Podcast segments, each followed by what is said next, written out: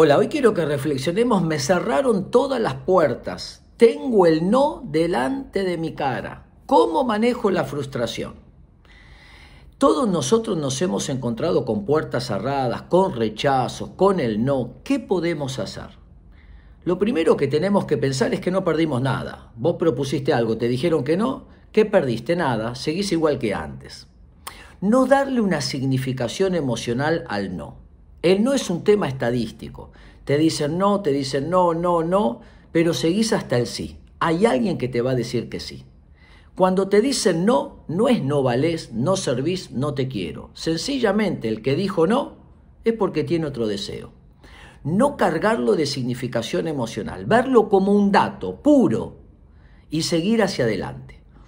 El rechazo genera tolerancia a la frustración y la tolerancia a la frustración es una de las características de los grandes triunfadores. Tengo acá anotado, dijo Miguel Ángel, si la gente supiera lo duro que tuve que trabajar para conseguir mi maestría, no les parecería tan maravilloso. Ernest Hemingway escribió Adiós a las almas 39 veces, Premio Nobel de Literatura.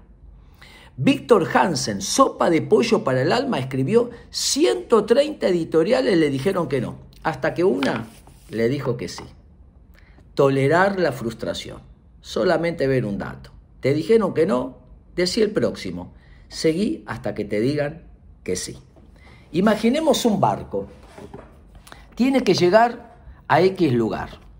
Pero el barco puede hacer un pequeño giro. Vamos a suponer que toma un pequeño desvío. No se nota este pequeño desvío, pero si ese pequeño desvío continúa, entonces en el tiempo la diferencia es mayor.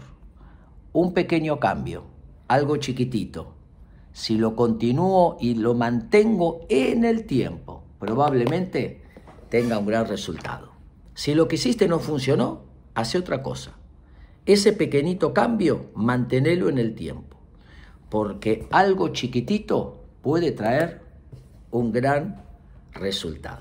Tolerar la frustración y seguir adelante. Espero que les sirva.